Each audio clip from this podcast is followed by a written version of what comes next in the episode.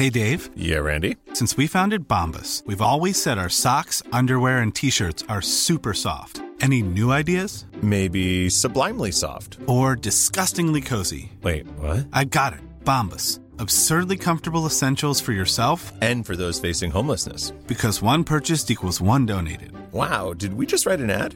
Yes. Bombas. Big comfort for everyone. Go to bombas.com slash ACAST and use code ACAST for 20% off your first purchase. Te lo cuento, te lo cuento. Tu dosis diaria de noticias. Es jueves 26 de septiembre y aquí en Te lo cuento te vamos a dar tu dosis diaria de noticias, como ya sabes, lo hacemos todos los días. Una difícil tarea. Esa es la que tiene Benjamín Netanyahu, pues lo eligieron para formar un nuevo gobierno en Israel. Acuérdate que en las elecciones del 17 de septiembre, ni el primer ministro Benjamín Netanyahu del Partido Conservador Likud, ni Benny Gantz de la Alianza de Centro Azul y Blanco obtuvieron los 61 votos que necesitaban para alcanzar la mayoría absoluta en el Parlamento. Desde entonces ambos partidos han estado negociando para alcanzar un gobierno de coalición y a ninguno le ha ido bien. Entonces, para tratar de solucionar el bloqueo político, ayer Ruben Rivlin, el presidente israelí, le pidió a Netanyahu que se ponga las pilas para formar un nuevo gobierno. Ahora, Benjamín tiene 28 días para alinear a los partidos en una misma dirección e impedir que se tenga que convocar por tercera vez en un año a nuevas elecciones. Para empezar con su tarea, Netanyahu le ofreció a Gantz un pacto de gran coalición en el que le propuso que se alternen el puesto de primer ministro. El problema todo esto es que en campaña el líder de Azul y Blanco dijo que no aceptaría una coalición con alguien investigado por corrupción. Ups. Sí, otra vez Trump. Ayer salió a la luz la famosa llamada entre los presidentes de Estados Unidos y Ucrania. Por si no estabas muy al pendiente de la política estadounidense, en pocas horas ha pasado de todo. Como te contamos ayer, Nancy Pelosi, la líder de los demócratas en el Congreso, anunció que oficialmente va a abrir un juicio político, el famoso impeachment, por vulnerar la Constitución al haber presuntamente presionado al presidente de Ucrania, Volodymyr Zelensky, para que investiga una compañía ucraniana relacionada con el hijo del ex vicepresidente Joe Biden.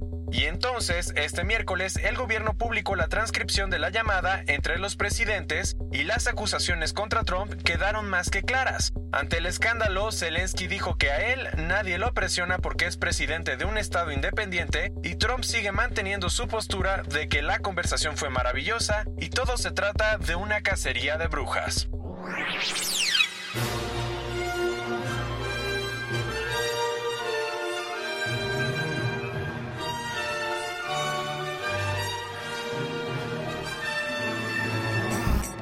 Pasamos directo a otros cuentos y si eres fan de Jurassic Park, estás de suerte, pues ayer los productores de la franquicia anunciaron que el cast original de la primera película va a regresar a la pantalla grande. ¿En serio? Sí, Jeff Goldblum, Laura Dern y Sam Neill, actores de la película de Steven Spielberg de 1993, van a aparecer en Jurassic World 3. Las estrellas van a salir junto con Chris Pratt y Bryce Dallas Howard en la nueva producción que tiene como fecha tentativa de estreno el 11 de junio de 2021.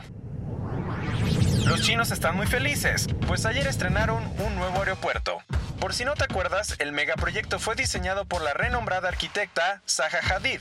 Tiene estrella de forma de mar con cinco salas conectadas y es la terminal de un solo edificio más grande del mundo, con 700.000 metros cuadrados, y se calcula que va a manejar 72 millones de pasajeros al año para 2025. Además, según las autoridades, el Aeropuerto Internacional Beijing-Daxing va a aliviar el tráfico del otro aeropuerto que hay en Pekín. Si quieres ver imágenes, te las dejamos en nuestro newsletter.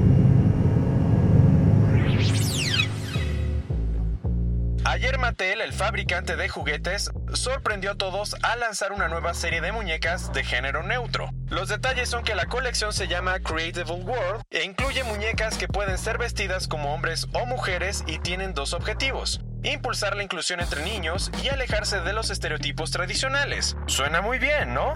Con la nueva línea, la empresa quiere que los niños no se identifiquen con ningún género y puedan encontrar una forma de expresarse libremente. Por si estabas con el pendiente, el Fondo Monetario Internacional, el FMI, ya tiene nueva directora. ¿De quién se trata?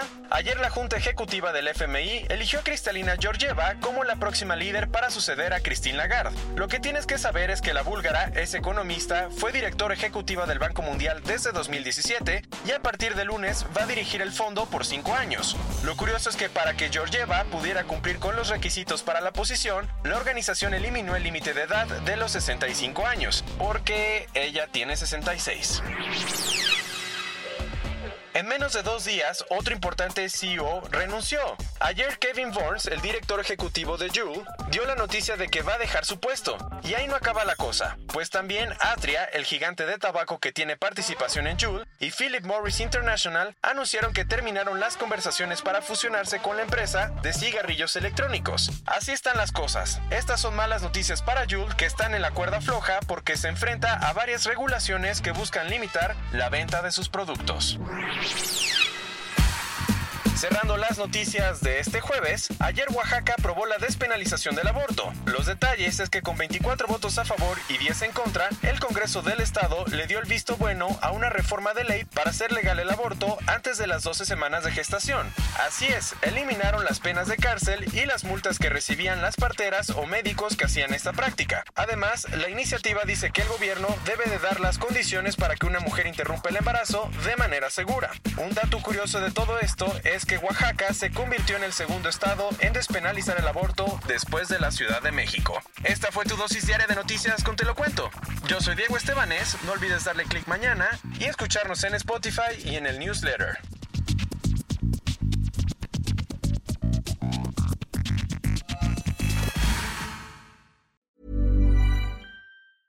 Hey, folks, I'm Mark Marin from the WTF Podcast, and this episode is brought to you by Kleenex Ultra Soft Tissues, your ally to help tackle your allergy symptoms this season. I love the change of seasons, but nobody loves pollen and all those other things floating in the air that make you sneeze during this nice weather. Kleenex Ultra Soft Tissues are hypoallergenic and allergist approved, so fight back against watery eyes and runny noses without worrying about irritating your skin. For this allergy season, grab Kleenex and face allergies head on.